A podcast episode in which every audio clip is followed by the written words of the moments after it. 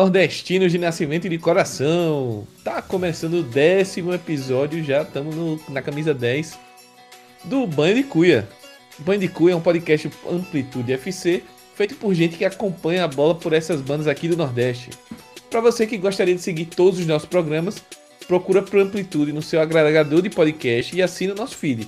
Dá o seu like nos programas, que é muito importante para a gente ser mais visualizado e ajuda a gente nesse universo aí podcaster para a gente crescer e divulgar cada vez mais o nosso trabalho. A gente está no Spotify, no YouTube, no Stitcher, no Podcast Addict, no Google Podcasts, no Apple Podcasts, enfim, você encontra nas mais diversas plataformas os podcasts do Amplitude FC. E além disso, o nosso podcast também está sendo veiculado no HTA Esportes, nossos parceiros no htaesportes.com.br. Hoje é, a gente vai falar um pouquinho sobre. Como é que eu vou dizer? Não, é, é um balanço, porque a gente ainda está, nas, principalmente Série A e Série B no começo. Mas a gente vai tentar dar um panorama aí do que a gente viu nesse começo de Série A e Série B. E também falar um pouquinho aí da Série C, que já está na sua, no seu desenrolar na metade da competição a Série C que também tá, tá rolando aí em meio a essa parada da Copa América. Como vocês perceberam, a gente também deu uma paradinha aí. Agenda enrolada, muita fogueira, muito São João, para bater os horários da galera, mas estamos de volta. E para conversar um pouquinho sobre esses temas aí, falar um pouquinho sobre os nordestinos, o futebol nordestino, tô com dois grandes convidados, colegas, parceiros, direto de Pernambuco, ambos. Mas vou começar pelo da casa, time da casa. Grande Doug, Douglas Popoto. Salve Popoto, como é que você tá? Dá o teu boa noite aí pra rapaziada. Salve, salve Max, salve todo mundo que tá ouvindo.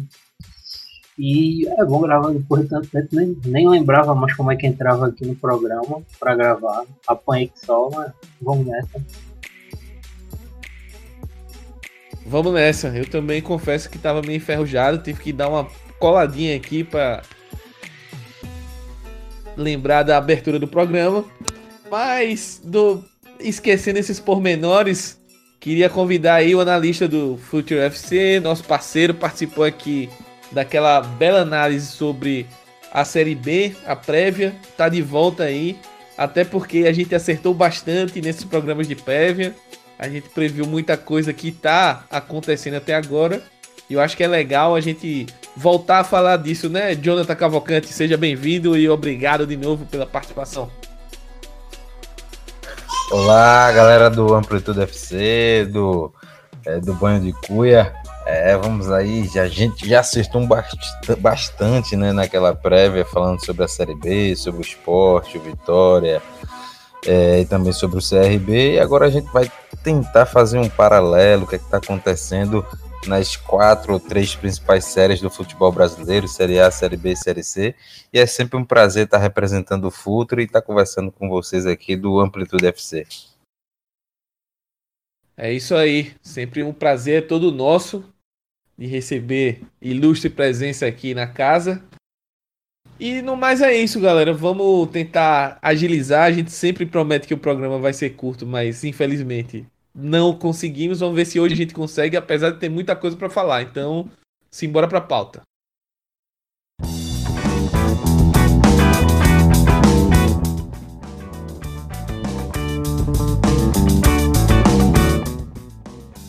Começando o nosso programa, então vamos tentar começar pelo começo, já diria o poeta, falando sobre a Série A.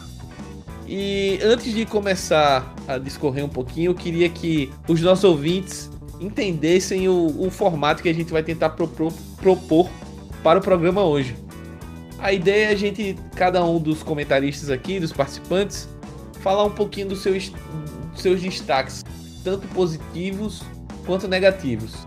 É, e aí, a partir daí a conversa se desenrolar, até porque se a gente for tentar falar esmiuçadamente de todos os clubes um por um, é, o programa vai durar 50 horas e vai acabar sendo um loop infinito.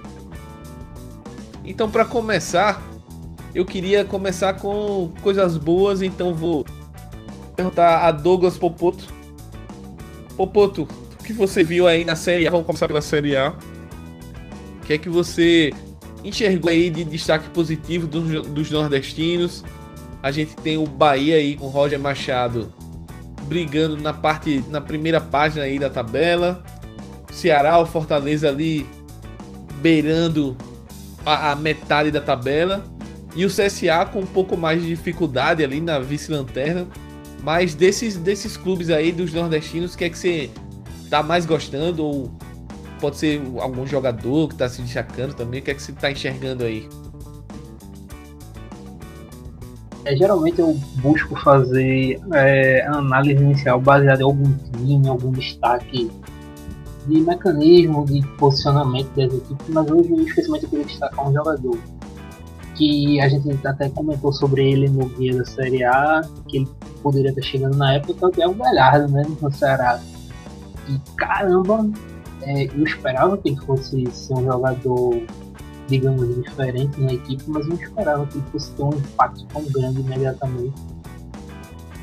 Acho que dá para colocar ele talvez como o destaque maior individual junto do Gregory, do Bahia, falando na Série A e falando em equipe, em contexto, é, equipe aplicada no contexto geral, melhor é o Bahia.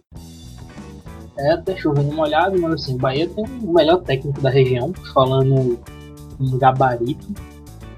O melhor trabalho por um clube é do Rogério Senna, mas o melhor técnico em gabarito nacional é o do Bahia, é o Rogério Machado.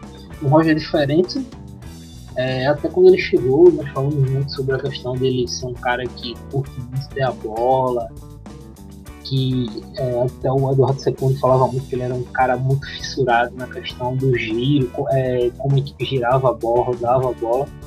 E a gente viu um Bahia bem mais reativo, né? bem diferente dos outros trabalhos dele. Um Bahia que várias vezes prefere defender atrás da linha da bola, mas é, que é igualmente ofensivo. Quando pega a bola, vai diretamente ao gol. Gente está decidindo bastante. Gostando muito do rendimento, não só do Gregory, como dos vários jogadores. Eu destaque principalmente pro Arthur, que, é, que vem emprestado do Palmeiras. Uh, gostei também do Arthur Kaique, do Fernandão até em certas partes. É um Bahia que melhorou bastante comparado ao que vinha jogando com o Anderson que ainda tem margem para evoluir muito, mas que também precisa de algumas contratações. Uh, acho que a princípio, eu quero até ouvir opinião vocês sobre isso, sobre o Bahia em si, como estão vendo esse começo. É uma equipe que eu estou gostando muito. Eu estou vendo um futuro muito bom, principalmente a equipe já está nas quartas da Copa do Brasil. Né? É, eu acho que o trabalho que vem sendo realizado no Bahia tá bem bem bacana, bem interessante aí com o Roger. E uma coisa que eu tô achando bem interessante é como o Roger tá. É, dessa vez ele tá tentando trabalhar com o elenco que ele tem, com as características da melhor forma isso, encaixar o, o estilo dele com o estilo dos jogadores. É, tentando, tentando se adaptar, né? Se adaptar, exatamente, ele não tá xiita, digamos assim, com a questão da posse da bola, de propor É porque jogo. é bom lembrar que quando chegou é, no Atlético, até no Palmeiras, no Grêmio, enfim, outros trabalhos, o Roger tinha muito essa questão de que ele queria ter a bola, vocês viram a equipe dele sempre tendo a bola, e um problema grande que as equipes foram desenvolvendo com o tempo, o, o Grêmio, com o passar do, tempo, ele teve um trabalho longo, e Palmeiras e Atlético na questão de desenvolvimento desde o começo mesmo do trabalho, já que ele não passou, passou menos de um ano nas equipes, é que a equipe dele terminava sendo uma equipe pouco vertical, ficava rodando muita bola e não conseguia é, progredir, não conseguia chegar no último terço. Agora não, você vê que ele é um cara que está bem mais agressivo com a bola, não tenta tanto é, rodar a bola na parte de trás nos outros dois setores do campo no meio e na defesa, você vê que é um cara bem mais agressivo. Sem dúvidas. E aí, John, o que é que você, aproveitando esse destaque aí do Popoto, é, o que é que você tá achando desse começo de Brasileirão aí do Roger? É, é um Bahia que também conseguiu chegar às quartas de finais da Copa do Brasil, vencendo o São Paulo em dois jogos. E além de vencer o São Paulo, é, apresentou um, um desempenho muito, muito significante. assim Foi uh, superior nos dois jogos na sua proposta de jogo. Podia ter vencido de mais gols por uma vantagem maior, principalmente no jogo da Fonte Nova. E o que, é que você acha? E só deixando aquela pitadinha de mais e porém, é, você também enxerga que o Bahia precisa evoluir muito fora de casa para poder ser, sei lá, um candidato a Libertadores, como parte da torcida está acreditando? É, o, o, o, Bahia vem de um processo de mudança, né? Que antes era com Anderson Moreira, que culminou na, na desclassificação da Copa do Nordeste, da Copa Sul-Americana, que era um trabalho que já tinha iniciado na, na temporada passada, um time bem organizado, é, tanto defensivamente quanto ofensivamente, com mecanismos interessantes, jogando é, quando tinha a bola num 2-3-5 com um jogo um pouco mais beirando ao posicional, mas um posicional não puro, mas com algumas, alguns mecanismos, algumas movimentações, algumas liberdades é, para alguns jogadores.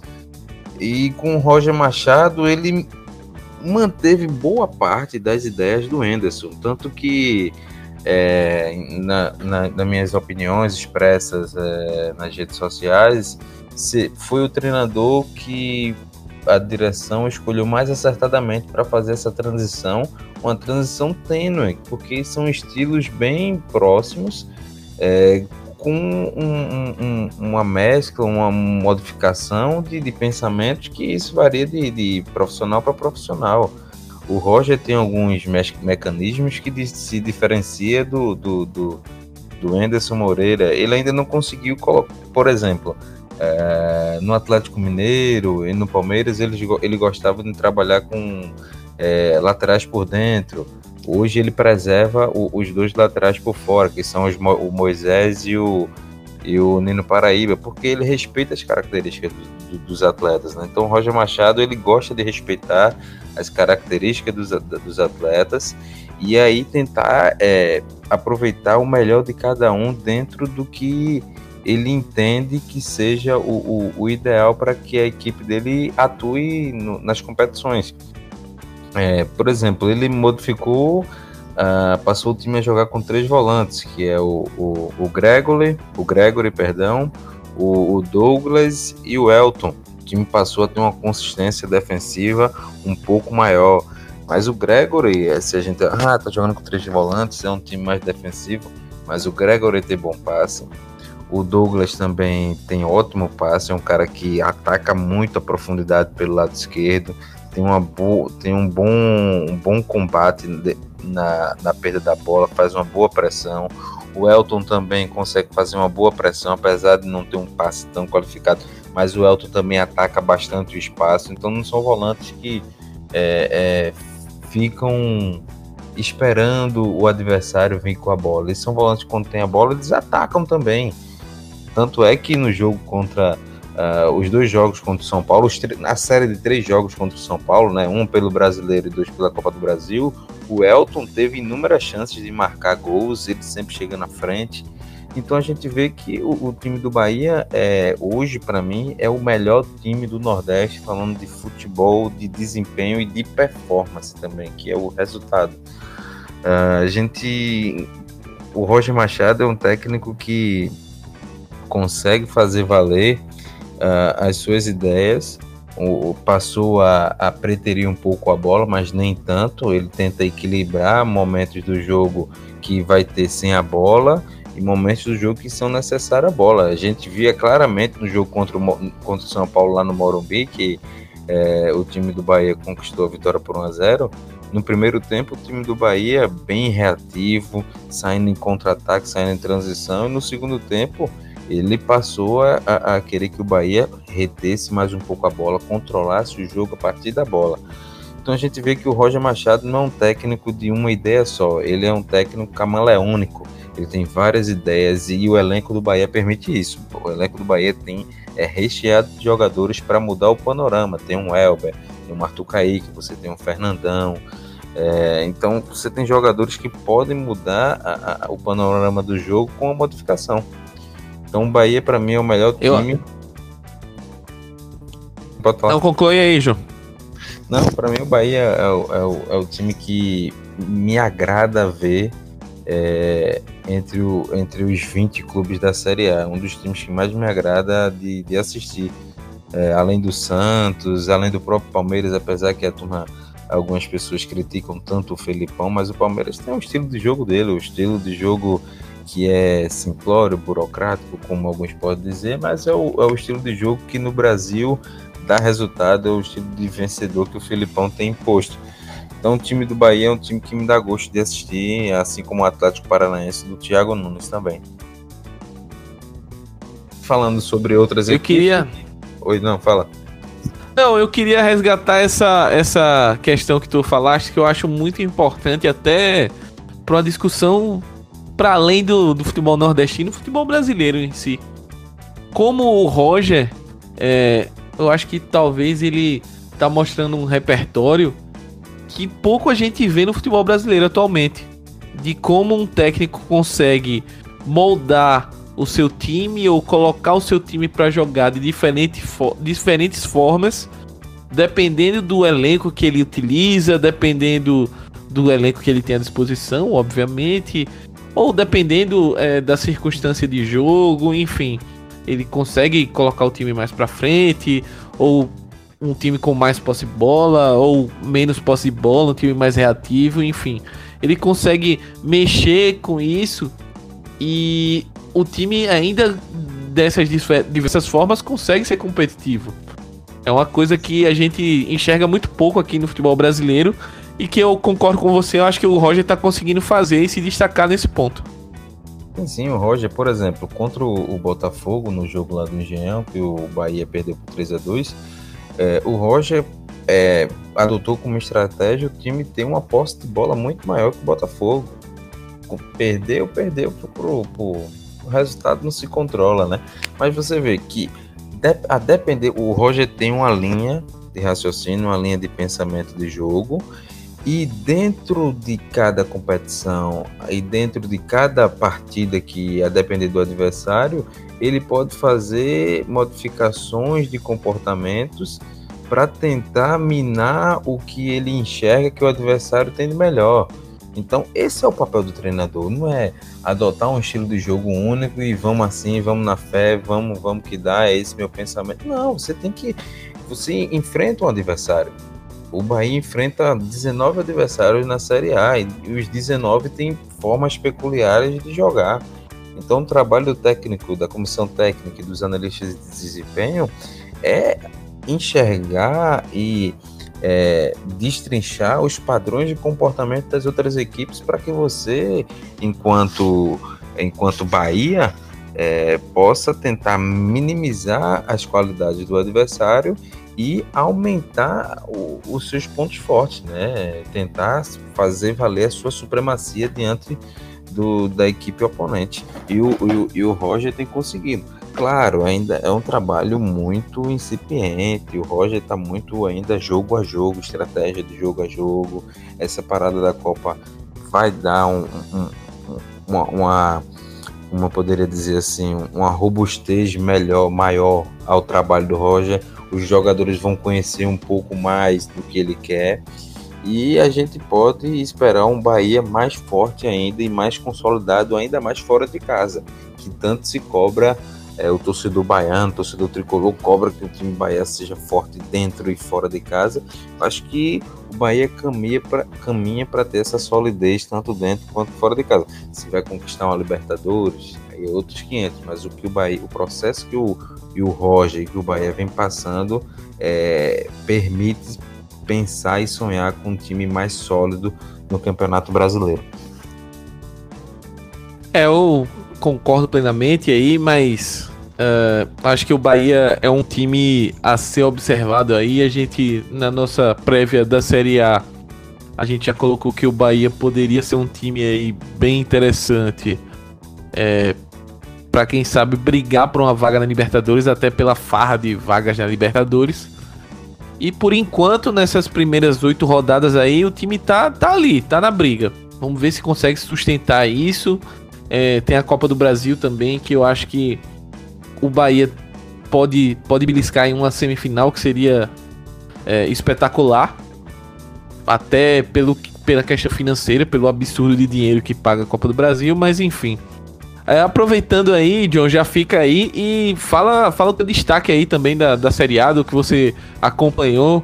Para além do Bahia, que a gente já comentou bastante, é, que é que você enxergou tanto de jogador quanto de clube? Pode ser qualquer um desses pontos aí que a gente pode destacar aí pro ouvinte do Bandicuia. Destaque do Ceará, eu gosto muito do trabalho do, do Anderson Moreira. O Anderson conseguiu que também é um pegou um trabalho do Lisca que é, vai na mesma linha do que o Anderson deixou para o Roger. O legado do Lisca para o Anderson também é um legado que vai fazer uma transição tênue com algumas diferenças de, de, de pensamentos. É, individualmente, eu gosto do, do, do, do Galhardo. O Galhardo entrou muito bem, né? O Galhardo deu outra vida ao time do Ceará e o Ceará conseguiu conquistar pontos importantes nessa reta final que dá um respiro e dá uma tranquilidade para se poder trabalhar. É, o, o, o, mecanismo do, do, do Ceará com Samuel Xavier, com o Fabinho fazendo essa cobertura, é, dando muita liberdade ao Samuel Xavier, é interessantíssimo. Eu gosto bastante do, do lateral do, do Ceará, é um jogador que é incisivo, vai todo, todo momento estar tá lá na frente, participando das jogadas ofensivas. É... Porém, defensivamente o time tem passado por instabilidade. Tem um dos melhores zagueiros do Brasil, que é o Luiz Otávio, um jogador que vem jogando em alto nível há um bom tempo. Mas as suas laterais, à medida que apoiam bastante com o Carleto e com o Samuel Xavier, é, elas deixam muitos espaços, principalmente nos cruzamentos. Né? Nos cruzamentos, os times têm aproveitado bastante os cruzamentos nas costas dos laterais. Então, são pontos que o, que o Anderson tem que ajustar nessa parada. Sobre o Fortaleza, o Fortaleza é um time que tem um elenco, vamos dizer assim, na média. Não tem ninguém que, que desponte, não tem ninguém que se destaque assim é, acima da média. O que vai prevalecer o, no Fortaleza é o trabalho do, do Rogério Ceni com a, a, a, mentalidade do elenco de permanecer, que é o, é o, o conjunto do Fortaleza que pode fazer o Fortaleza hoje permanecer na Série A.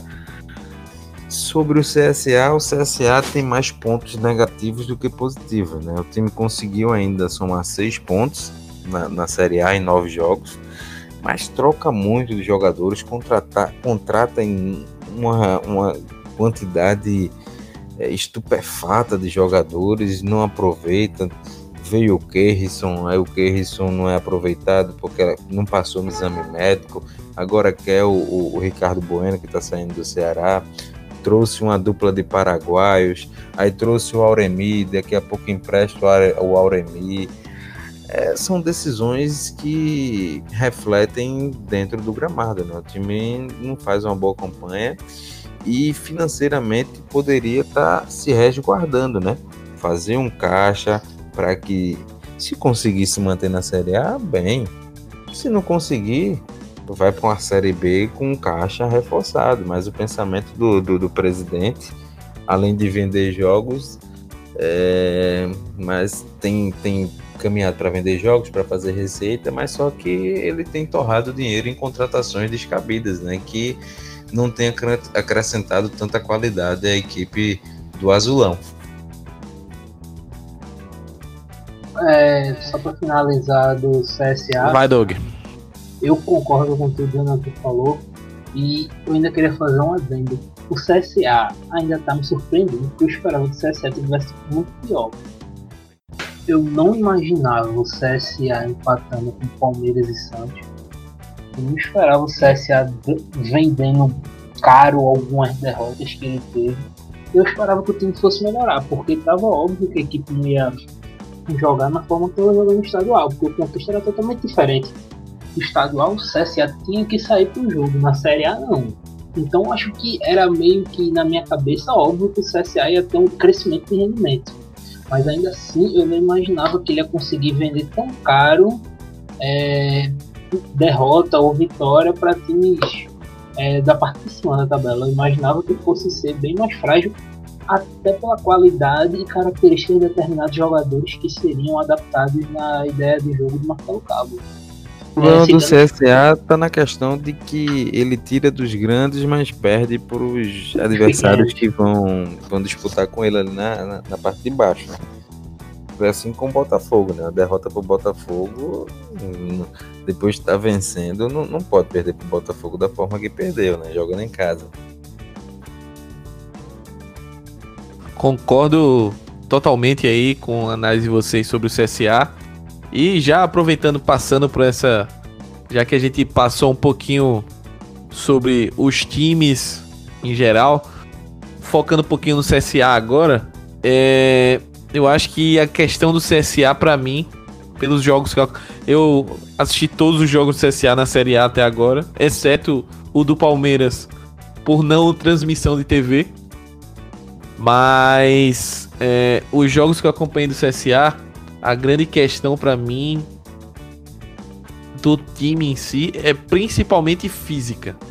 É, o time não consegue competir por mais de 65 minutos. É, a partir daí é nítida uma queda física absurda. Se a gente for pegar aqui os principais, é, os principais nomes do time, é, sei lá, Apodi, Carlinhos, antes tinha um Armeiro, é, ou Didira, é, enfim. E sem contar os que são novos, mas com espírito de velho, né? Que é Manga Escobar, Robinho, é, enfim. Então são. Madson, Madson, Madson. Mas, Madson, mas o Madson é meu amigo pessoal, não posso falar muito dele, não. É. Mas muito também porque essas esses excessivas contratações é, é, na, na questão tática do Marcelo Cabo. Né? Ele não consegue fazer com que o time tenha a, a, plena interação entre os jogadores. Então, o que vai acontecer é muito o jogador correr errado, tá num espaço que não era para estar, tá, então vai ter um acentuado desgaste físico então vai combinar com que o time não, não consiga fazer uma, uma partida de forma linear. O time oscila bastante dentro da partida. Você vê que o, o, o CSA começa muito intenso a maioria dos jogos. É, e daqui a pouco, chega na metade do primeiro tempo, ele começa a sucumbir, a cair de, de rendimento assustadoramente.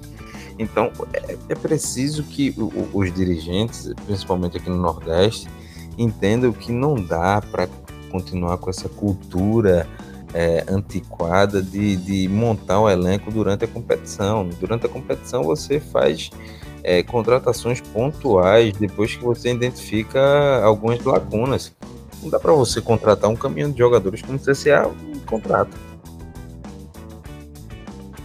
Exatamente, eu concordo aí com a, com a análise de John. E esse, eu acho que esse é um, um, um grande problema do clube. E eu acho que é até a maior crítica do torcedor do CSA com relação ao trabalho do Marcelo Cabo é essa. É a quantidade de jogadores que ele indicou e que não fizeram absolutamente nada. É, são jogadores questionáveis que ele mantém no, na escalação, porque ele tem uma ligação maior. E ao mesmo tempo a diretoria do clube é, entregou, entre aspas, o futebol na mão do treinador.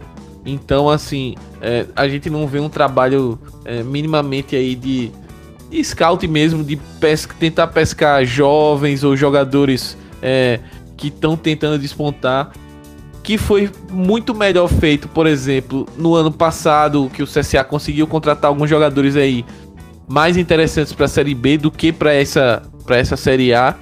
Porque o CSA tá apostando muito em nomes que, sinceramente, a gente já já acompanhou em outros clubes de Série A, como o caso de Robinho, é, Manga Escobar, é, Maranhão, é, enfim, Madison e etc, etc, que não tem condições, não tem, hoje não tem condições. É, então, é, essas apostas de diretoria se somando, é, causaram um elenco bem enfraquecido, assim. E, mas apesar disso, taticamente, na proposta do Marcelo Cabo, é, você enxerga, e aí eu volto para fala, a fala do início do Doug sobre o como o CSA surpreendeu.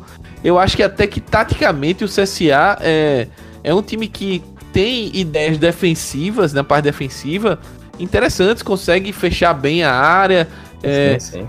passa pouco susto, é, é, difícil você criar contra o CSA nesse período aí de 60 a 65 minutos que o time tem gás, só que a partir daí não dá mais e, e daí o, o time cai. E foi assim que, por exemplo, perdeu pro Botafogo de virada aqui em Maceió. É, contra o Flamengo, o time fez um primeiro tempo até interessante. No segundo tempo, depois que acabou o gás, acabou tomando o 2 a 0 Então, é, com isso tudo, é, é, eu acho que grande, os grandes questionamentos do CSA são quanto a esse fator mais de, de montagem de elenco e da qualidade do elenco em si. É, tem essa questão que o John mencionou da venda do mando, que aqui foi justificado por questão de contratação de grandes jogadores, etc. Só que isso não está acontecendo. O que está acontecendo são os jogadores. É, é, contratação abaciada, tentativa e erro para ver se alguém encaixa ou se acerta alguma coisa para o time tentar um, um milagre de permanecer. Por enquanto tá, tá bem difícil. É, só, Popoto, você quer destacar mais alguma coisa aí do Cearense que John falou? Ou então a gente já pode passar para a Série B aqui? Vamos passar a Série B.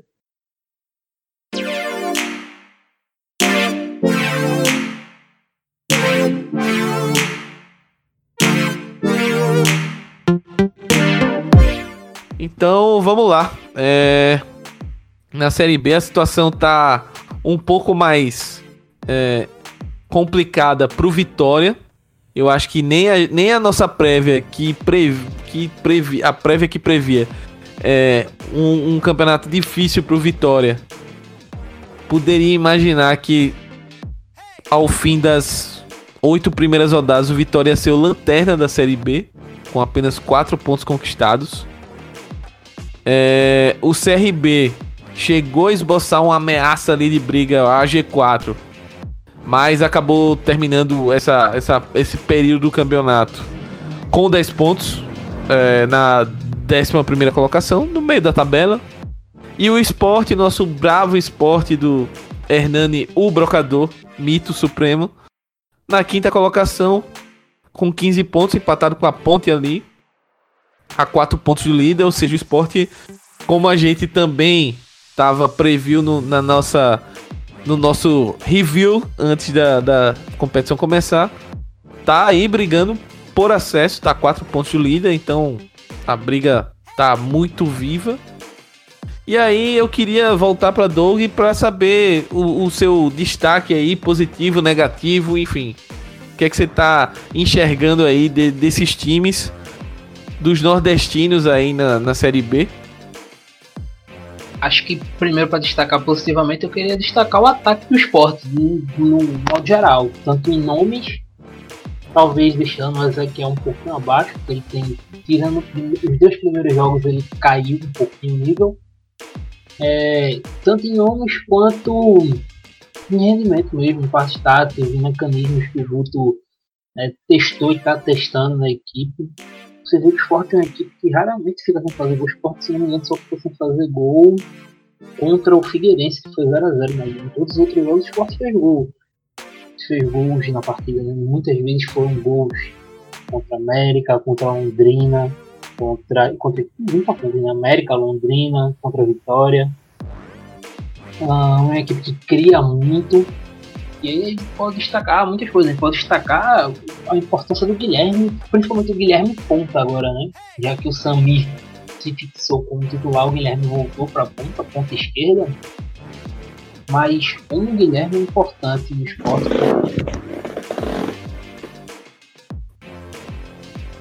No esporte, porque é, ele é um ponta que arma o, o jogo do esporte.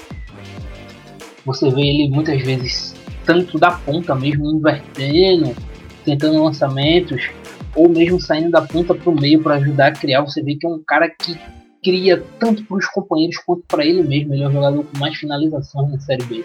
E sem ele, você vê que o esporte perde muito, o esporte perde uma peça criativa importantíssima. Foi isso que talvez tenha pesado tanto, por exemplo, no primeiro jogo contra o Oeste, que ele não atuou. No segundo jogo, você já viu um esporte muito mais fluido no ataque contra o Bragantino. É, você vê a questão do Samir. O Samir, ele tá naquele.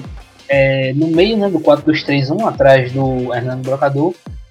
Você vê que ele começa um pouco pesado, mas você vê que ele já está se movimentando um pouco mais solto, um pouco mais tranquilo. E aí a participação dele já fica mais encaixada.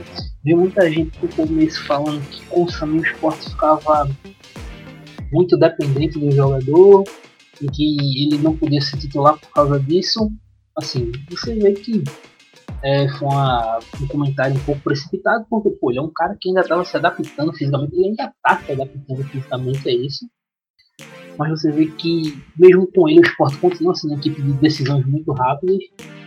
Ah, e sobre a questão de depender dele, ele é talvez tecnicamente o, o melhor jogador da Série B, então é normal uma equipe que tem um cara acima da média ter uma dependência grande dele. Só um, é... só um adendo aí sobre o Sami, Popoto. É, eu acho que. Eu concordo com você, eu acho que ele é um dos melhores, provavelmente o melhor jogador tecnicamente das, dessa série B. Só que é, é o torcedor do esporte e a galera que acompanha tem que entender que se ele tivesse numa condição física é, esplendorosa, se ele tivesse numa condição é, muito boa, provavelmente ele não estaria jogando a Série B pelo esporte, assim. Então, é. é é preciso. Ele jogando no Brasil. Exato, exato. Ele, ele tinha. Como ele é um cara que jogou, inclusive, Copa do Mundo pela Croácia e tal. Então ele provavelmente teria um mercado, nem que seja periférico, europeu, ou China, ou é, é, Oriente Médio, enfim. Então é, é preciso entender essa peculiaridade. É claro que o torcedor, ah, tá bom, então vou ter que jogar com um cara gordo e lento e etc. Não, mas assim, vai demorar um pouco mais para ele é, é, pegar no breu, digamos assim, né? Pegar o ritmo é, e talvez essa parada da, da, Copa do, da Copa do Mundo, da Copa América, tenha sido até muito boa para ele. O, o esporte vai fazer dois amistosos com o CSA.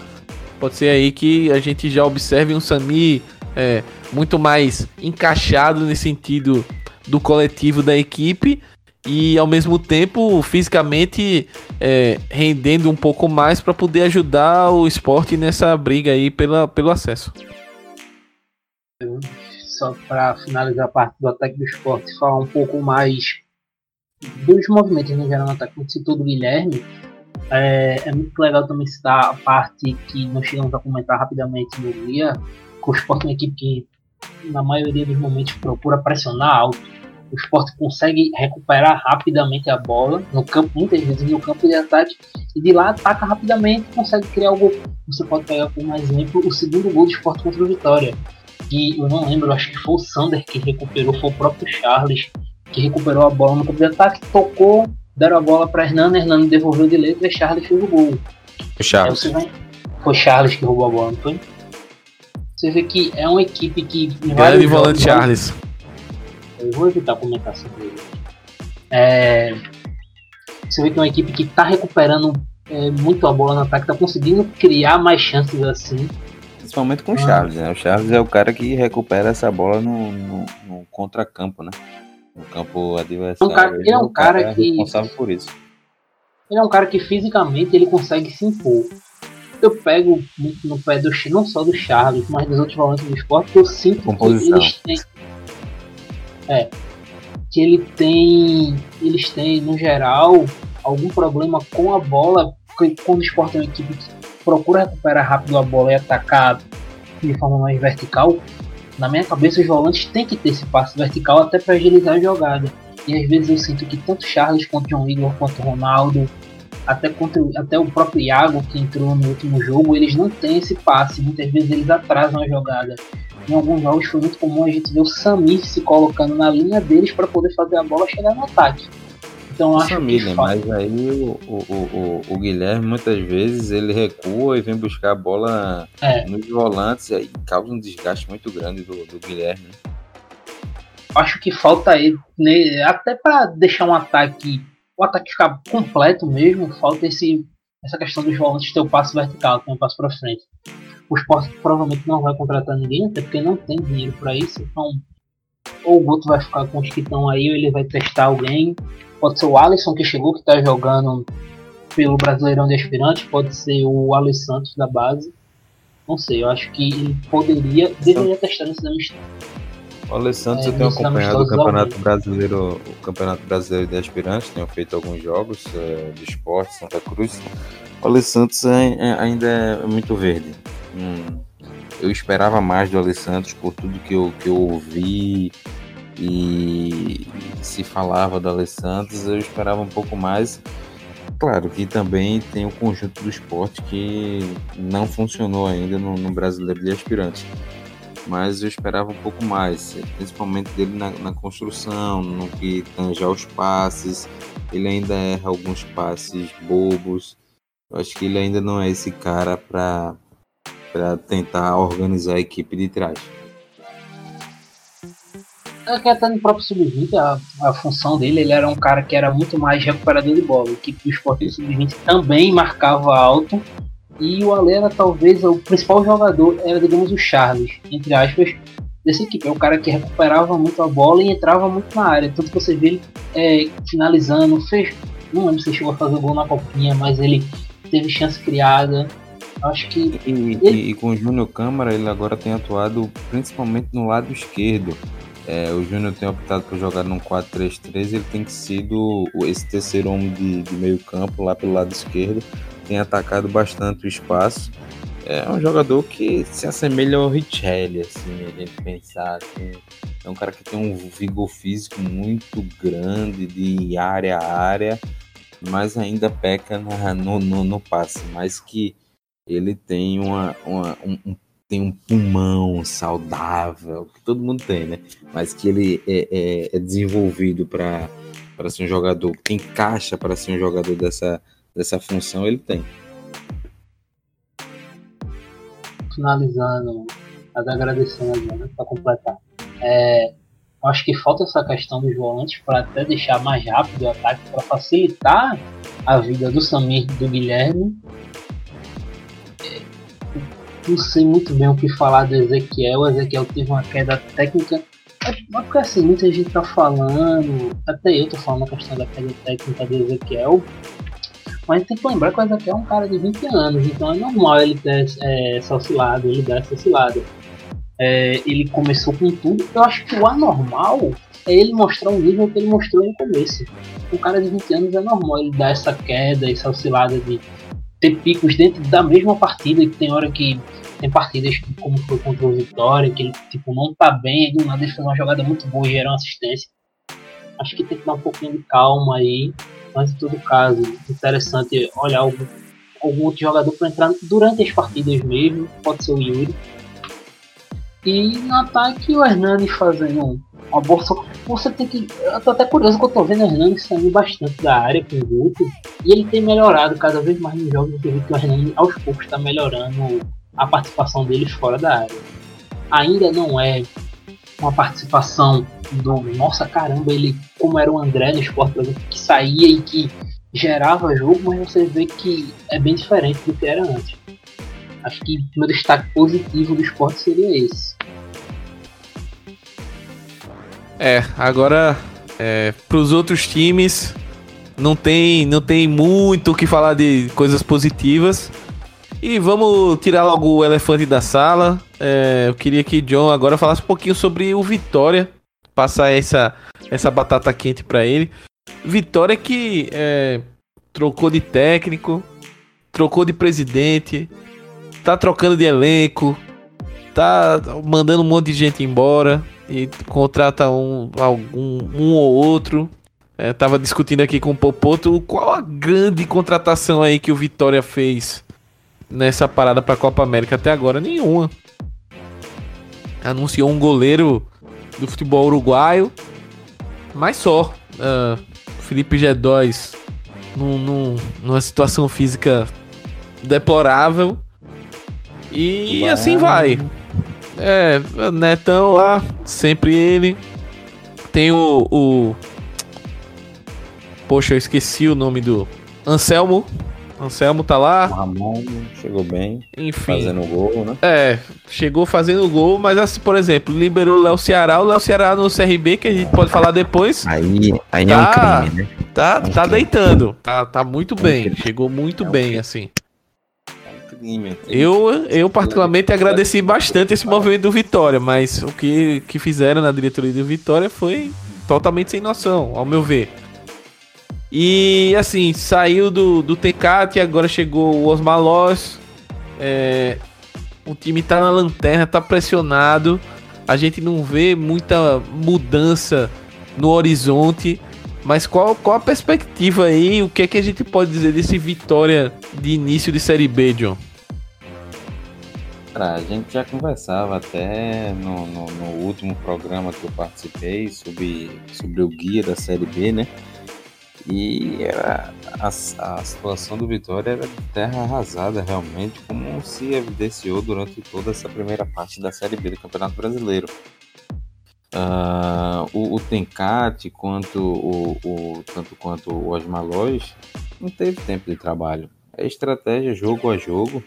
O, o time com Osmar Lois até conseguiu fazer um bom jogo aqui contra o Sport, um jogo muito competitivo contra o Sport, né? É, passou em algum período do segundo tempo boas chances para empatar o jogo. O Sport vencia por 2 a 1 O Sport passou um apuro danado em boa parte do segundo tempo. Acredito que metade do segundo tempo é, o time do Vitória foi melhor. O time do Vitória recuperando sempre a, a segunda bola, sempre tocando com os pontas. O Wesley fazendo um ótimo jogo. Esse jogador que veio emprestado do Palmeiras, muito bem individualmente. O Everton Senna, uh, dentro da sua limitação, é um jogador interessante defensivamente, pode agregar muito ali ao lado do José Ivaldo. É um Vitória, é um Vitória realidade que tem um elenco muito abaixo da Série B, né? É um elenco para permanecer. É um time que dificilmente irá brigar pelo G4, até pelo, pelo, pelo, pelo elenco que tem. Neto Baiano trouxe agora o G2, mas o G2 fisicamente e tecnicamente não rende há um bom tempo. Uh, tem um tem o Nixon, tem jogadores que, que a gente não vê assim, ah, esse é o diferente do, do Vitória, esse é o cara que vai carregar o piano, esse é o cara que chama a responsabilidade. O, o, o Osmar Loz vai ter um trabalho de fazer com que o Vitória tenha um conjunto. Aí dentro desse conjunto, alguns jogadores despontem, como é o caso do Wesley. Mas lembrando que o Wesley é um garoto ainda que veio do Palmeiras. É, ele não tem essa bagagem toda para ser esse cara de chamar responsabilidade. É, aí você tem um Rui, um cara já um pouco mais rodado, camisa 10. Você tem um Anselmo Ramon, que lá na frente, vez ou outra, guarda um gol. O, o, cenário que o, do, do Vitória que se apresenta é um time para jogar por transição, jogar por transição, marcando forte, uma coisa que foge um pouco a característica do, do Osmar Lois é, nas categorias de base do Corinthians, Internacional e também no próprio Corinthians profissional. Era um, era um treinador que busca é, equipes que tem, tendem a controlar o jogo pela posse de bola. Mas o elenco do Vitória hoje não permite. O elenco do Vitória tem jogadores rápidos pelo lado. Tem o Juan, tem o Wesley, tem um, um centroavante que sabe fazer bem um pivô, tem um Rui que tem uma metida de bola interessante. Então você vai ter que fazer um jogo hoje apoiado, né? um jogo pautado no pivô para sair em transição e velocidade. A questão é, o Vitória não tem elenco. O Vitória não tem elenco para disputar uma Série B você veja que eu pontuei alguns jogadores é, do, time, do time titular. Mas no elenco do Vitória você tem o Neto Baiano. O Neto Baiano fisicamente é, não, não vem rendendo. Jogou a primeira parte do semestre aí pelo Campeonato Baiano, na Copa do Nordeste, e a gente viu visivelmente que a, a, questão dos do, pés do, do Neto Baiano não acompanham o raciocínio mental dele. Ele quer executar uma ação, mas o corpo já não responde mais. É, o Neto veio mais com aquele carisma de ser o ídolo, ser aquele cara para levantar o astral do grupo mas que tecnicamente pouco contribuiu desde que chegou na, na Toca do Leão. O G2 é um incógnito, é um cara que tem uma qualidade técnica, tem um passe a, acima da média. Podemos comparar ele ao Samir, que hoje está no esporte. É um cara que tem uma robustez no peso, mas que pensa muito à frente é, do seu tempo. É um cara que pode ajudar o, o Vitória desde que o entorno favoreça a, a, ao seu jogo, porque é um cara que não vai dar pique de 40, 30 metros. É um cara que vai precisar de jogo curto ou que a bola chegue limpa para ele, para que ele enfie essa bola para uma ultrapassagem do Capo, uma ultrapassagem do Van, uma infiltração do Wesley ou do Juan. Então a gente vê que o cenário do Vitória é o mais complicado possível dentre os nordestinos na Série B. É um time que é um clube que passa por uma das mais graves crises da sua história financeiramente. É um clube que não se reforçou adequadamente para disputar uma Série B, uma competição tão dura quanto é esta e que vai apostar todas as fichas no, no, no gabarito e no trabalho do Osmalóis em dar liga é, para que essa equipe, no mínimo, no mínimo escape de, de cair para a Série C. É difícil, Douglas, é difícil, é, Snack, é, mas é difícil, mas eu acho que o Vitória tem condições de se manter na Série B do Brasileiro. Se vier a disputar uma vaga no G4, para mim é uma surpresa incrível. Eu não creio nisso. É, apesar que o Osmar Lois é competentíssimo, mas o elenco do Vitória é muito enxuto e é muito medíocre no sentido de mediana as qualidades. Não tem nenhum jogador que desponte, né? No esporte a gente já vislumbra outra coisa. A gente tem um Charles, tem um jogador que estão num nível muito bom de competição. Você tem o Hernani que está numa fase muito legal, fazendo gol. É, o Ezequiel é o, é o principal garçom, o principal assistente da Série B. Você tem o Guilherme, que é um dos principais jogadores que criam chances de gol. Uh, você tem uma dupla de zaga bastante segura com o Adrielson e com com Rafael Thierry. Então, veja, o esporte tem jogadores que é, é, no, pro nível de Série B estão acima. O Vitória não. Então, aquele nível é, de, de igual para baixo. Então, acho que o Vitória vai passar por apuros, mas eu acredito ainda numa, manutenção. Muito pelo trabalho do Osmar Lois, e não pela questão da fortificação do elenco, que até agora não foi feita, né? Só para finalizar a questão do Vitória, aí que nós estamos falando assim na questão do Lois, aí tem que entrar no ponto que se o Lois ficar, né? Porque como o Silvinho, que seria o treinador da seleção sub-23, foi pro Lyon, o Jardine, que era o treinador da seleção sub-20 brasileira, vai treinar a equipe sub-23 e aparentemente a CBF vai contratar um técnico para a seleção sub-20. Ele não vai acumular os dois carros. Aí muita gente fala do Osmar Loss, que já foi muito especulado até antes do Jardim assumir. Então até ficar de olho nisso aí. É, e aí, se, aí o Vitória tem que agir rápido, né? tem que conversar com o Osmar Loss para agilizar esse processo, saber se ele quer realmente ficar ou se ele quer sair, porque aí você já vai buscando outro nome para tentar não perder tempo, porque se o Vitória perde esse tempo de intertemporada, o Vitória vai estar tá brincando muito com a sorte e beijando a Série C do Campeonato Brasileiro. E a gente sabe, a gente vai falar um pouquinho da Série C já já. A Série C é casca grossa. A Série C é difícil. Bem complicado. Bem complicado. É, essa Bem lembrado essa questão do, do Lois aí, possivelmente receber um convite para assumir é, a seleção sub-20. Vamos ver como é que vai ser, como é que vai ficar esse processo. É, agora sim, né? Digamos que ele vá trabalhar na CBF. Olha a tremenda perda de tempo do Vitória, né? Passa, já, a gente já tá o quê? Mais da metade aí da, da parada, dessa parada do, do campeonato. É, imagina se o técnico chega e diz: Ah, não, eu vou. Optei por sair, vou assumir esse trabalho na seleção. Daqui que você uh, vá ao mercado, contrate outro técnico, que ele conheça o elenco, etc. A, entre aspas, a vantagem que você ia ter de parar e tentar implantar as ideias de jogo, etc. Foi toda pro espaço.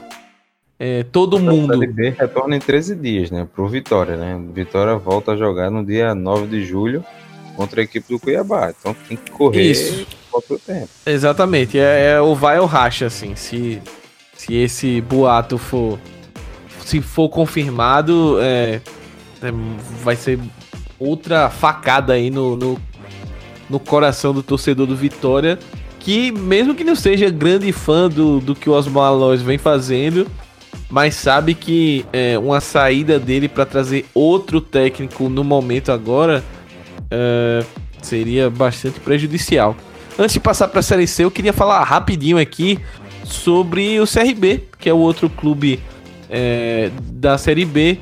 CRB que tá alternando bons e maus resultados, é, mas que o desempenho é outro time que esse eu assisti os oito jogos do CRB no, na Série B até aqui, até por questões de trabalho. E é, é, é um time que esses 10 pontos até aqui, eles são meio inexplicáveis assim para mim. Uh, o time tem dificuldade na, na, na, criação de jogadas. É um time que o, o Chamusca é, chegou prometendo ou dizendo que ah, porque eu sou um treinador que gosta de toque de bola, de fazer com, com que a equipe jogue com a bola no pé, etc. Mas a gente não tá vendo isso. É, Popoto viu o jogo contra o esporte e ficou assustado até com, com o futebol do CRB. É, o CRB tá sobrevivendo muito aos jogos pelas individualidades, principalmente o Léo Ceará tá sendo um cara muito decisivo ali no ataque, é, em jogadas, é, eles às vezes arrumam um gol, arrumam um lance de perigo. É, por incrível que pareça, esse, os torcedores de Vitória é, vão ficar malucos, mas eu vou elogiar aqui não só o Léo Ceará, como o Vitor Ramos. É, o Vitor Ramos chegou e, e deu uma consistência melhor na zaga e principalmente nesse momento de sair jogando, ele é um zagueiro um pouco mais técnico. Então ajuda um pouco essa saída de bola do CRB que ainda é muito defeituosa. Nos últimos jogos o time teve um problema sério com a questão dos volantes. É, muita gente ou suspensa ou lesionada, então o time Chamusca meio que deu uma bagunçada ali né, nesse setor. E o time acabou caindo um pouco de rendimento, que já não era tão bom. Mas a expectativa aí é que nesse retorno ele consiga é, fazer com que o time evolua. O CRB contratou o William Santana, resgatou aquele William Santana, estava no futebol do Catar. Exatamente, o que salvou a, a, a pátria em 2018, conseguiu. É, foi decisivo Vai. aí para é, é, parece incrível, mas é verdade. Foi decisivo para manter o CRB na, na Série B em 2018. Fez uma reta final de competição muito boa. Apesar da temporada dele não ter sido nada nada legal, mas assim, a reta final foi muito boa, ele foi realmente decisivo. E aí aquela velha, aquele velho ciclo, ah, vamos trazer o cara de volta. A torcida ficou feliz, que ah, trouxe o William Santana e tal, vamos lá, agora vamos brigar para subir. É, vamos ver onde é que ele vai entrar nesse time. Ele já falou que topa jogar em qualquer posição, seja entre aspas, como um 10, ou seja pelo lado. Vamos ver como é que o, o Chamusca vai utilizar o William Santana. Mas eu ainda acho que o CRB tem que abrir o olho muito mais na zona do rebaixamento, tá? 3 pontos da zona do rebaixamento, o operário com 7 pontos. Do que pensar ainda em qualquer briga por G4. Eu acho que com o elenco que tem e pelo que vem jogando, eu ainda enxergo distante essa, essa briga aí. Se vocês quiserem acrescentar mais alguma coisa aí de antes de a gente passar pra Série C aqui, já estamos batendo uma hora de programa. Mas se quiserem acrescentar alguma coisa do CRB, só, só falar. Acho que só falar rapidinho do jogo contra o Sport, que eu vi, né, que eu fiquei assustado, porque foi realmente uma de uma inaca, de uma, sei lá, não sei palavra, o time era tipo, basicamente incapaz tecnicamente de sair com a bola no pé. Eu fiquei realmente surpreso eu tava comentando com o Smack que em 25 minutos de jogo o CSA ofereceu só o CSA, sem o Sport pressionar muito, quatro chances de gol pro Sport com erro de saída de jogo, pô. Isso é inadmissível. CRB, viu? Se você falar é. CSA, o povo vai querer me matar vivo aqui em Alagoas. Você não pisa aqui mais, pô. E vice-versa. Se falar, for falar do CSA e chamar CRB, o povo lhe mata também. Mas, é, só interrompendo e concordo plenamente. O Marden ali, a zaga, umas dois, duas, três vezes na saída de bola, quase entrega a rapadura pro, pro esporte. E o gol que acabou saindo num, num parto ali, o, o, inacreditável gol que o Brocador perdeu e depois o Guilherme conseguiu fazer. Mas foi mais uma saída de bola que o time é, perdeu a bola, o esporte construiu a jogada e marcou o gol. Só para finalizar, para poder passar para a série C, o Brocador não errou o gol nele, deu assistência pro Guilherme. Aquilo calculado. Olha só isso. Fala, John, tu ia falar alguma coisa aí? Não, que esse processo de. de, de a ideia do, do Marcelo Chamus, do Chamusca é interessante, né? Se fazer com, o time, com que o time está jogando desde trás, é, tentar é, trazer a equipe adversária para frente, para tentar pressionar e ela sair rápido, né? Mas só que não teve muita muita execução, né? Não teve êxito na execução desse, desses passes para que pegasse o time do esporte é, é, em, poder, em desajuste defensivo, né? A ideia era tentar trazer o esporte para frente e com um passe vertical ou um passe em profundidade, é, tocar a bola para os pontas para tentar aproveitar o, o, a velocidade, ou com o Ferreira ou com o Alisson Farias para sair em velocidade, mas não, não, teve tanto êxito, né? É, é uma, uma situação complicada aí do, do CRB. Como é que o Chamusca é, organiza esse time aí na parada, tá trabalhando bastante desde a semana passada. O CRB já voltou os treinamentos lá no Ninho do Galo. Vamos ver como é que o time reage a essa, esse período aí de preparação.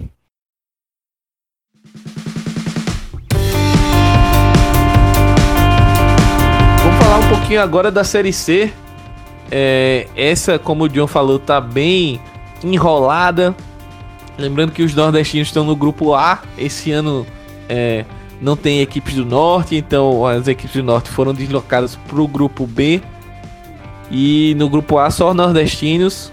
Tem o Ferroviário, que a gente falou bastante no, no programa passado. Eu acho que é o grande destaque aí da Série C, é, liderando o, o, grupo A com 19 pontos. Grande Edson Carlos. Teve uma mudança de técnico hoje, né? uh, a, a, saída do Marcelo Vilar, chegada do Leandro Campos para assumir o Ferroviário. E daí tem, completando o G4 aí, tem o Santa, tem o Botafogo da Paraíba que começou o campeonato mal, principalmente porque estava dividindo atenções com a Copa do Nordeste, Copa do Nordeste que acabou é, perdendo a final para o Fortaleza mas reagiu e já tá ali na, no bolo do, do G4. E o Confiança, que uh, começou também meio. A gente meio preocupado aí com a situação do Confiança, mas conseguiu uma arrancada boa, tá em quarto lugar, tá brigando aí pelo G4. E aí tem o Sampaio com 14 também, empatado com confiança, o Imperatriz com 11, o Náutico com 11, mas com um jogo a menos, justamente contra o Botafogo, então pode é, entrar nesse bolo aí dos 14 e entrar na briga de vez. Ou o Botafogo pode chegar aos 18 e dar uma escapada boa. Tem o Globo com 9 pontos, o 13 com 6 pontos e o ABC em último com 5 pontos. É, a gente nota que, como o John falou, e a gente vinha conversando no off antes de começar a gravação, a Série C é um campeonato que é muito achatado. Muitas vezes você chega nas três, duas últimas rodadas, até às vezes na última rodada você pode estar é, tá ali no meio que às vezes você pode tanto cair ou pode entrar no G4 dependendo da combinação de resultados. Então é um campeonato muito complicado, muito difícil. E eu queria que vocês falassem um pouco aí uh, do que vocês conseguiram acompanhar nessa, até porque a série C, ao contrário das outras divisões maiores, é, é um campeonato que está seguindo aí no, no, no calendário brasileiro, mesmo com a Copa América. Eu cheguei a assistir o Santa e Confiança, a vitória do Santa Cruz. É, o Santa fez um, um, jogo bem interessante, o grande Pipico arrebentando a boca do balão. E já adianto que esse é, o, é um dos meus destaques aí, a competição que o Pipico vem fazendo é bem interessante. Ele já vinha se destacando no Santa no ano passado e esse ano tá, tá voltou aí a, a se destacar. E queria começar dessa vez com o John, já que das outras vezes comecei com o Doug. É, John, o que é que você pode trazer aí de diferencial dessa, dessa, dessa metade aí da Série C já? Já são nove jogos, lembrando que a primeira fase tem apenas 18 partidas. Olha, olha eu tenho, tenho gostado muito do, do Santa Cruz, né? Depois da saída do Leston Júnior, a chegada do, do Milton Mendes em cinco jogos foram quatro vitórias e um empate o time claramente né, mudou da água pro vinho, é, não está jogando feito um Ajax ou feito o Atlético Paranaense, para trazer um exemplo mais brasileiro, mas dentro das suas limitações, dentro do que tem no seu elenco, o time passou a jogar mais, passou a, a ter uma. Um, sentir mais os jogos, né? Sentir no, no, no sentido da palavra fazendo esse. essa. essa, essa é, cometendo essa. essa mesmice aqui, que o time passou a encarnar mais o espírito da Série C, apresentar é, um jogo mais compatível com a Série C de luta, de, de garra, mas também de técnica, porque a Série C também você tem que ter técnica para ganhar dos seus adversários. Então, a chegada do Milton e do, do Thiago Duarte atrelada a alguns reforços como o Everton, o reposicionamento do Alan Dias como segundo volante, uh, tem também a, a, chegada do Cezinha. O Cezinha é um cara importantíssimo, ele tanto joga por dentro como joga como é, um, um, um ponta. Então são jogadores que, que têm acrescentado muito no Santa Cruz. Santa Cruz ainda tem dificuldade em alguns mecanismos, mas em comparação ao que vinha sendo feito com o Leste, o time já mostrou uma variabilidade maior de jogadas. Com o Alan Dias jogando como segundo volante, o time passou a forçar o passe mais pelo meio. Antes ficava restrito num passe é, na, nas diagonais, com, principalmente com o Marcos Martins, que é um cara que tem um, um lançamento muito bom, apesar da caída que ele teve, teve recentemente, é, mas ele é um cara que tem um passe muito interessante, um passe de médio e longo. Não atua, é o, é o líder de assistência do Santa Cruz na temporada.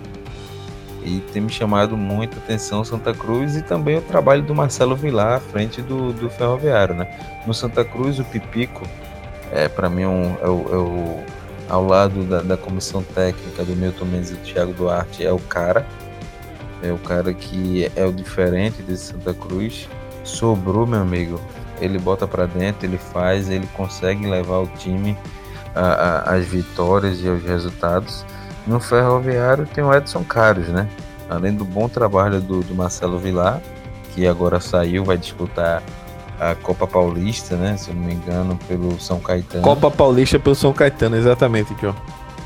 Aí Aí o Edson Cares é o cara, né? o cara que é o artilheiro desde a temporada passada, vem se destacando com muitos gols. Uh, no Náutico, o Náutico saiu de um Márcio Goiano pro é, para o, o, padre, rapaz. Eu que eu lembrei do nome dele, do padre, mas não é o técnico. Madalpozo. Do, Dalpozo, que só veio o apelido, rapaz. O padre. que maravilhoso. Saiu do, do, do Márcio Goiano pro Gilmar Dalpozo e se tornou uma equipe mais é, burocrática, não é o não é a palavra certa. Eu queria usar uma, uma, equipe mais pragmática. É um time que vai tentar errar o menos possível na defesa, porém não tem conseguido. Tanto é que um erro, de, um erro na saída de bola ocasionou a, a derrota no último clássico das emoções. E vai tentar definir os jogos um, por uma, duas, três bolas aí e é o que a gente tem visto nesse Náutico que deu uma, até uma arrancada depois da chegada do Gilmar. Conseguiu aí algumas vitórias. Porém, é uma equipe que não me passa confiança para conquistar o acesso. O ABC, é, para mim, é a grande decepção. Vinha fazendo um ótimo trabalho com o Raniel Ribeiro. Depois teve a saída do Raniel, a contratação uh, do. Me foge a memória aquele que treinou o Bahia já, rapaz. O técnico. O Sérgio Soares, aí demitiu o Sérgio Soares. Então fica complicado o ABC que agora fica muito difícil, né? Tá lá na lanterna com cinco pontos. Uma queda para a Série D é difícil, né? A gente viu o América de Natal aí é, na Série D do Campeonato Brasileiro, sempre batendo na porta não consegue o acesso. O, o Sampaio Correia é uma equipe que estava bem consistente, mas nas perdeu para o Náutico, perdeu para o Imperatriz e aí deu uma, deu uma complicada, deu uma caída é, nos últimos três jogos.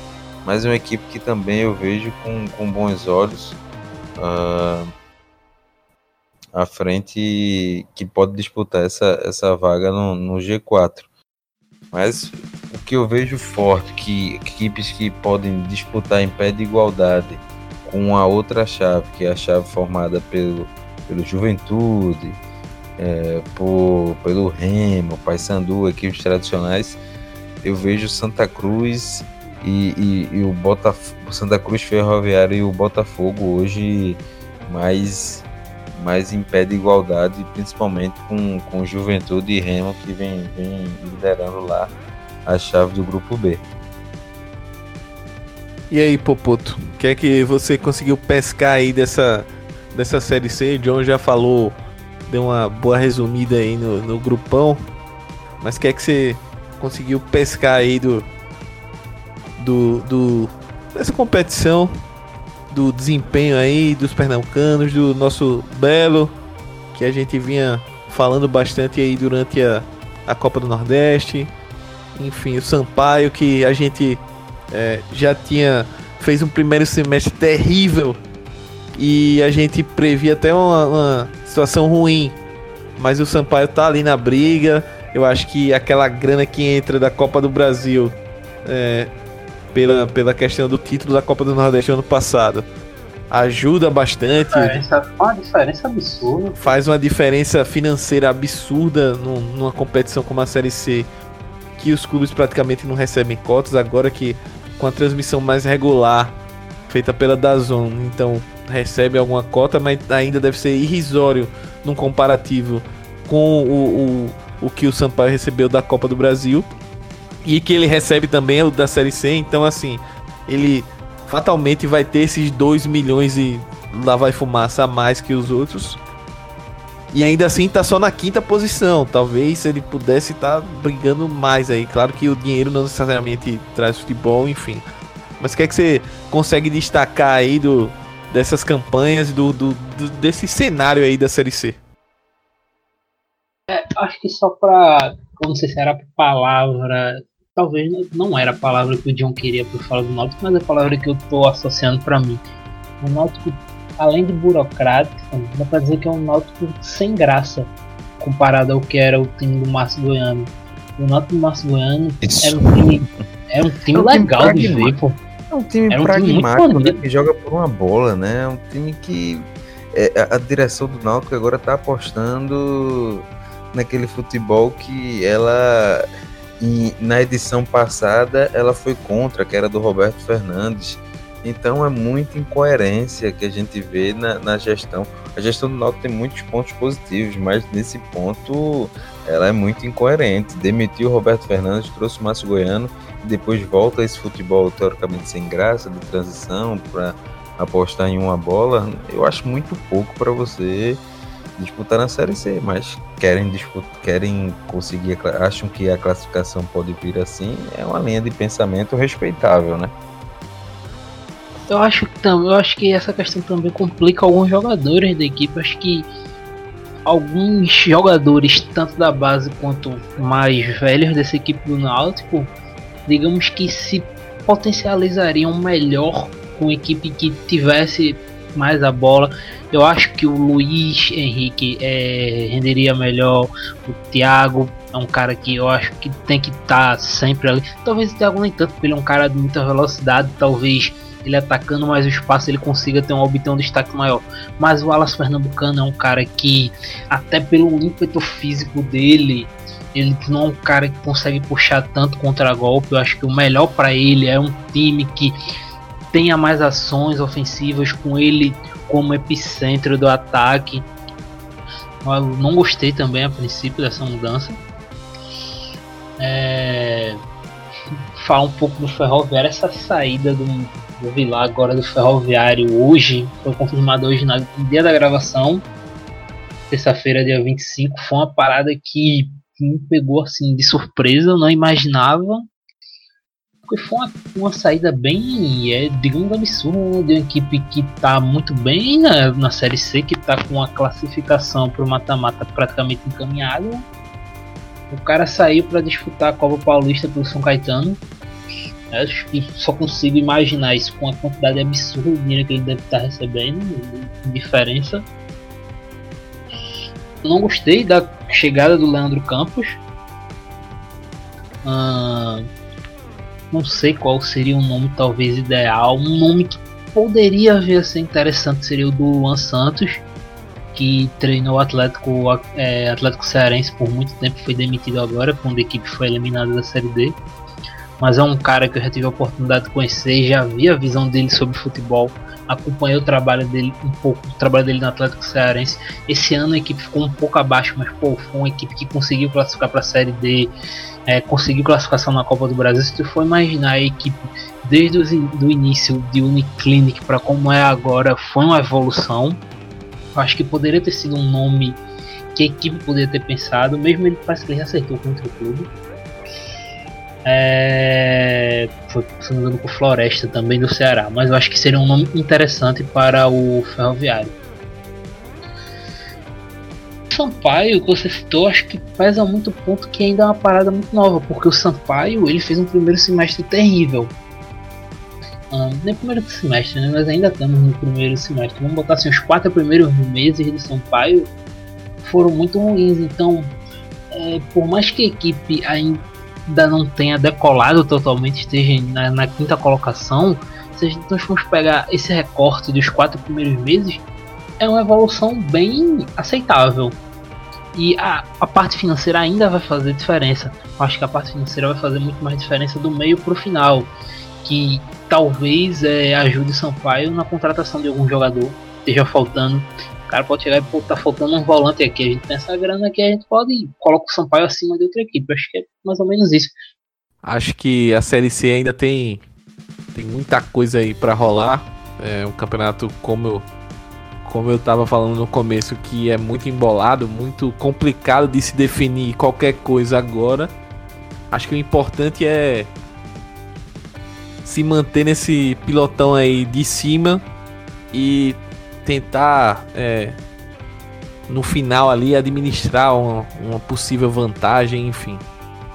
E como o adiantado da hora, eu acho que a gente conseguiu cobrir bem as três as três séries principais. Série D, galera, é, é bem mais difícil para acompanhar né, as transmissões. Oh. Fala, fala, John.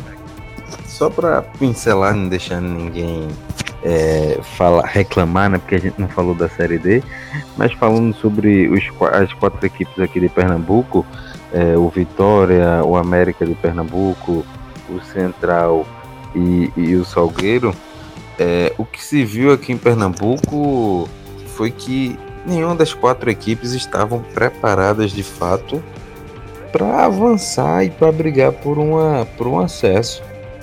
É, o, o Salgueiro, que caiu ano passado da Série C para a Série D, ele não se preparou adequadamente. Né? Um time que, durante toda a competição, toda a fase de grupo, não mostrou um futebol é, condizente com o que a gente já viu e esperava do Salgueiro para brigar por um acesso. Para você ter uma ideia, o melhor, na minha avaliação, todos os jogos que eu cobri da Série D do Campeonato Brasileiro foi o América de Pernambuco. O, o Levi Gomes, que foi emprestado, é, assim como a maioria dos jogadores, pelo Náutico, conseguiu fazer um trabalho muito legal à frente do América. O América saiu é, honrosamente é, na, na, primeira fase, pra, na segunda fase, perdão, para a equipe do América de Natal. Ganhou aqui em Recife por 1 a 0, perdeu lá em Natal por 2 a 0 mas foi uma, uma, equipe que jogou um bom futebol durou, durante toda a fase de grupos. Tem alguns jogadores muito interessantes dentro do, do América de Pernambuco. O, o David, tem o Matheus Sacramento, tem o Jefferson, é, tem também o, um, um, zagueiro aqui que me foge, me foge o nome, rapaz, agora mas que fez um, um, um, campeonato da Série D muito interessante pelo América. São jogadores, alguns jogadores são do Náutico. Eu acho que o Náutico é, que não tem se reforçado tanto no mercado ou tenha trazido alguns jogadores que o torcedor tenha olhado assim meio enviesado, poderia pegar esses meninos que se destacaram no América e aproveitar na Série C. E o Central, o Central, amigo, o Central tem um estigma, tem alguma coisa que precisa ser é, explicada, porque você vencer a Jacuipense aqui por 2 a 0 a Jacuipense que foi a líder do seu grupo, o, grupo que tinha o Vitória, e eu vi alguns jogos da Jacuipense, não foi nada de extraordinário no seu grupo, é, passou sem fazer tanta força com o grupo que tinha o Asa e tinha o Vitória, mas que e, e o Campinense, mas que o Central venceu aqui por 2 a 0 jogando no, no, no Lacerdão, Lacerdão com portões abertos na comemoração do centenário. Poderia ter metido 3, 4 e ter garantido. Vai para jogar lá na Bahia, faz 1 a 0 toma 3 e perde nos pênaltis. É, é complicado. Não tem nenhum jogador que encarne o espírito de, de, de série D, de competição mata-mata, é, para dizer: ó. Oh, um, um líder dentro de campo para chegar assim, epa, não, não, não, não, não, segura, segura, levou dois gols, vamos aí, cai em campo, segura essa bola, protege. Tem o Joelson, tem jogadores experientíssimos dentro do, do, do central que não fizeram o papel de líder, sucumbiram emocionalmente jogando lá na Bahia. Levar uma partida, você abrir três gols de vantagem no adversário e tomar três em, em, em menos de 90 minutos é, é surreal. A, a, Série D requer um preparo muito além do que a gente vê numa Série C ou na Série B, porque é uma competição extremamente difícil, porque passou a fase de grupos, é mata-mata o tempo inteiro, então você vai ter que ter um, um aspecto emocional, um aspecto psicológico no melhor possível para que você esteja bem para jogar. E, e, não foi o que a gente viu da, das principais equipes de Pernambuco na Série D. Essa até para finalizar com o que o João falou, é, ele falou que as equipes daqui não estavam é, totalmente preparadas para a competição. É bom citar que a América e Vitória chegaram a cair no campeonato estadual. Vitória caiu, caiu. Caíram América e Vitória, quem entrou foi o Petrolina. Né? Foi. Foi o Vitória. Não, quem caiu foi o Flamengo, por causa do problema na justiça. Mas uhum. por pontos, por pontos, falando de pontos, quem caiu foi o Vitória. Vitória e América fizeram um estadual muito ruim. No nível. Vitória fez uma série de horrível, horrível. Só o complemento no estadual muito ruim, o América péssimo. Acho que a única é, expectativa, digamos assim, que tinha do América, esperança do América foi esse acordo com o Náutico, porque o time do América era muito ruim mesmo. Se não me engano, o América fez um ponto no estadual. Eu não lembro se o América chegou a ganhar algum jogo no campeonato estadual. Foi uma campanha terrível. O Salgueiro demitiu, demitiu o Sérgio China, trouxe o Daniel Neri, português, que foi técnico do sub Maior erro aí, demitiu o professor China aí. Avisamos aqui no programa sempre, professor China. As ruas sabem, as ruas sabem que foi avisado aqui no Baricuia que a demissão do professor China não ia passar impune e não passou. E mais uma, uma coisa, vocês estão falando aí do, dos times de Pernambuco na Série D. E tudo que vocês estão falando se encaixa perfeitamente no, no, no campeonato do Asa é, na, no ano do Asa, né? O Asa é, quase caiu no campeonato alagoano, é, só conquistou uma vitória no, no, campeonato, justamente em cima do CRB, por incrível que pareça. Mas fez um campeonato horrível, não, não conseguiu, num campeonato com oito clubes, não conseguiu classificar para semifinal, conseguiu ficar entre os quatro. É, na Série D, começou perdendo, depois teve uma arrancada dentro do grupo, é, conseguiu classificar com uma quantidade boa de pontos, venceu o primeiro jogo contra o Itabaiana em casa por 2 a 0 Foi uma situação muito similar que o John descreveu do Central.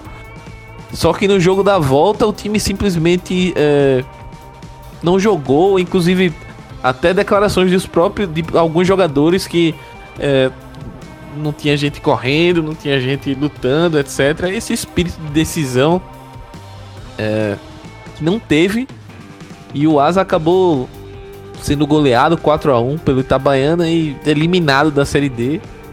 E o mais triste é que o Asa chegou a jogar a Série B, disputar a Série B com de uma forma competitiva, digamos assim, é, sem passar grandes sustos algumas, algumas, algumas temporadas. E agora pro ano que vem, eu não sei se vai depender do ranking da CBF se vai conseguir uma vaga na Copa do Brasil. Mas uh, pra, pra competições mesmo garantidas só tem o estadual. Então é um time que provavelmente em abril vai estar de férias. O, o, a série D, se conseguir a vaga, só é para 2021. Então é uma situação muito complicada aí do Asa. É um time que passa por dificuldades financeiras também, dificuldade de montagem de elenco, enfim. A gente espera que o Asa volte a ser forte, o Central e outros clubes aí melhorem o nível e é, fazer esse registro que John fez também, que a Série D, para mim, é o formato mais difícil de subir. Porque são muitos mata-matas. São muitos mata-matas e como a gente deu esses exemplos aqui, um jogo que você tá desconcentrado, ou que seu time não tá bem, ou que aconteceu algum problema durante a semana, sei lá, de, de grupo, ou com o treinador, etc. Isso aí pode ser levar o seu ano embora. Então é, é uma competição que é muito difícil de, de você conseguir esse acesso, de chegar nessa fase de brigar por acesso. E eu recomendo a quem tá na Série C não cair pra Série D, porque vira meio que loteria. Depois disso é, é muito difícil é, você sair dessa área movediça. E uh, já passando o trator em todo mundo aqui, batemos uma hora e meia de programa. Parabéns a, a todos os envolvidos. Mas a gente conseguiu aí. Não, mas a gente conseguiu circular as quatro séries, pô. Foi. foi fomos guerreirinhos. Top. Fomos guerreirinhos, ninguém pode falar que a gente não falou da Série A, Série B, Série C e Série D. E desmentindo o que eu tinha dito antes, porque a gente não consegue acompanhar tudo, obviamente. A gente não vai dizer aqui que a gente vai assistir todos os jogos de todos os times, porque é muito difícil. Mas a gente, cada um na sua possibilidade, eu, por exemplo, acompanho um pouco mais o Asa porque eu trabalho é, cobrindo os clubes de Alagoas, então consigo é, ter uma noção do que está acontecendo com a Asa, questão de problemas, etc. Os meninos estão em Pernambuco, então conhecem muito mais a realidade, como veio do estadual, enfim. É, e só para encerrar a, a série Fala, fala, John. O, o, o América Natal vai, vai enfrentar a equipe do Jacuipense e é amplamente favorita. Hein? Se não ganhar da Jacuipense, é, fica difícil é, de querer subir dentro, do, dentro das outras equipes. É porque o América esse ano é, veio, veio com tudo, né? Veio, a gente vai sair dessa lama aqui e precisa disso. Eu acho que o América tá muito tempo aí nessa lama e precisa sair. De... O ano passado foi bizarro, assim, a campanha do time. Esse ano eu acho que vai.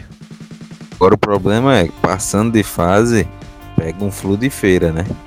O feira é uma das equipes que possivelmente pode pegar o flu de feira, né? Que o flu de feira vai enfrentar a equipe do Itabaiana. Mas o flu de feira é uma das equipes que mais investem é, no futebol do interior. Eu acho que vai ser duelo complicadíssimo. Eu acho que é, é, é, uma das grandes finais antecipadas. É, vai ser América do Natal e Fludifeira nesse, nessa, nessa parte que é regionalizada, né? na parte que ainda, ainda tem alguns resquícios regionais, muito da Bahia, muito, muitos times, principalmente muitos times da Bahia avançaram, né? O Itabaiana, o, o, a Jacuipense, Sim. o de Feira, a Bahia muito bem representada. O, Ita, o Itabaiana é de Sergipe, né? Mas é, Sergipe, é, né? Perdão. Foram quatro, foram quatro, quatro clubes baianos, salvo engano, avançaram uh, nessa dessa segunda fase, então na terceira fase. Juazeirense também passou. Isso. Então assim é uma grande chance aí da gente ver um, um baiano é, brigando por acesso. Eu acho que conseguindo acesso, talvez. Quem sabe? Vamos, vamos ver como é que vai ficar aí. Mas é, eu, eu concordo contigo que o América tá, tá tá pesado assim para para buscar esse acesso. Vamos ver se esse ano vai. O jogo mais difícil do América vai ser, claro, tem que vencer Jacuipense, mas Jacuipense, pelo que eu vi, não, não oferece tanto tanta resistência. Agora o Fluminense de Feira é uma equipe muito muito encaixada vai dar um trabalho, hein? vai ser um, um, grande jogo caso as duas equipes se enfrentem é, na, nas quartas de final. É isso aí. É, Doug, valeu pelo grande programa hoje, grande em todos os sentidos. Valeu pela participação aí. E deixa o teu recado final aí, qual onde é que a galera te encontra nas redes sociais, por onde, é, por onde é que você tá pulando fogueira e soltando bomba. Enfim, dá, dá o teu salve final aí pro ouvinte do Bandicoot. Prazer estar aqui de novo, né? Agradecer é, você, todo mundo que ouviu, a John, por disponibilizar um tempo aqui para gravar com a gente. É, quem quer me seguir no Twitter é, já sabe, né? Arroba Douglas Popô, Douglas com D maiúsculo. Nas últimas semanas eu não falei muito do campeonato dos times aqui do Nordeste, estava fazendo uma cobertura pessoal da Copa do Mundo Sub-20, muito maneira. Quem quiser seguir, é, ler os antigos tweets, está lá. Agora eu estou tentando dar uma coberturazinha da Euro Sub-21, mas acabando essa fase aí é, de campeonatos internacionais, vou focar mais nos times daqui. E é isso aí, até a próxima. Até a próxima, até a próxima, Popoto. John, muito obrigado por ter aceitado novamente o convite aí. As portas estão sempre abertas pra gente conversar bastante aí, falar um pouquinho sobre esse futebol nordestino e vende aí o teu peixe, como é que a galera pode te encontrar, encontrar o seu trabalho, os seus textos, enfim. Valeu, eu que agradeço primeiramente o espaço aqui no Amplitude FC, aqui na galera do Banho de Cuia também. É, eu tô lá no, no futuro e tenho me ausentado um pouco, porque eu tô numa, numa maratona gigantesca de Série D, Campeonato Brasileiro de Aspirantes, vai começar o Sub-20 amanhã, o Sport enfrenta o Palmeiras na Arena, na quinta já tem Campeonato Brasileiro de, Aspirantes com o Sport, jogando lá no Ademir Cunha, aí na sexta já vou lá pro Gileno de Carlos, lá no Cabo de Santo Agostinho, para cobrir o Santa Cruz. Então tá, tá um pouco difícil para elaborar textos. Eu estou tentando fazer uma análise aqui é, dos times nordestinos lá pro Futuri, mas eu tô, tô, tô voltando, tô me organizando para continuar comentando lá no Twitter. Então você pode seguir lá, arroba John Cavalcante, underline, que lá eu tento colocar todo o conteúdo sobre o futebol nordestino e também as minhas impressões da, das equipes é, nordestinas em todo o, o, em todas as competições, desde as competições de base até as competições que são jogadas pelas equipes profissionais. Mais uma vez, obrigado, sempre bom estar representando o time Futuri aqui no Amplitude FC, no, no podcast do Banho de Cuia. É isso, valeu, John. E então, galera, vamos chegando ao fim desse episódio 10 aí do Banho de Cuia. É, voltamos depois de um breve inverno, um, uns milho, umas fogueiras, umas bombas, mas acho que esse conteúdo aí, principalmente nesse restante aí de parada dos campeonatos, pelo menos Série A e Série B, e a Série C e a Série D tá, tá bem legal aí para vocês acompanharem. E provavelmente a gente deve voltar aí no início ou um pouco antes do início da, da, do retorno da Série B e da Série A. Grande abraço, eu sou o Smack Neto. Quem quiser me procurar no Twitter, no Instagram, é, no Facebook, pode procurar por arroba Smack Neto, S-M-A-C-K, nessas redes sociais. Grande abraço e até a próxima.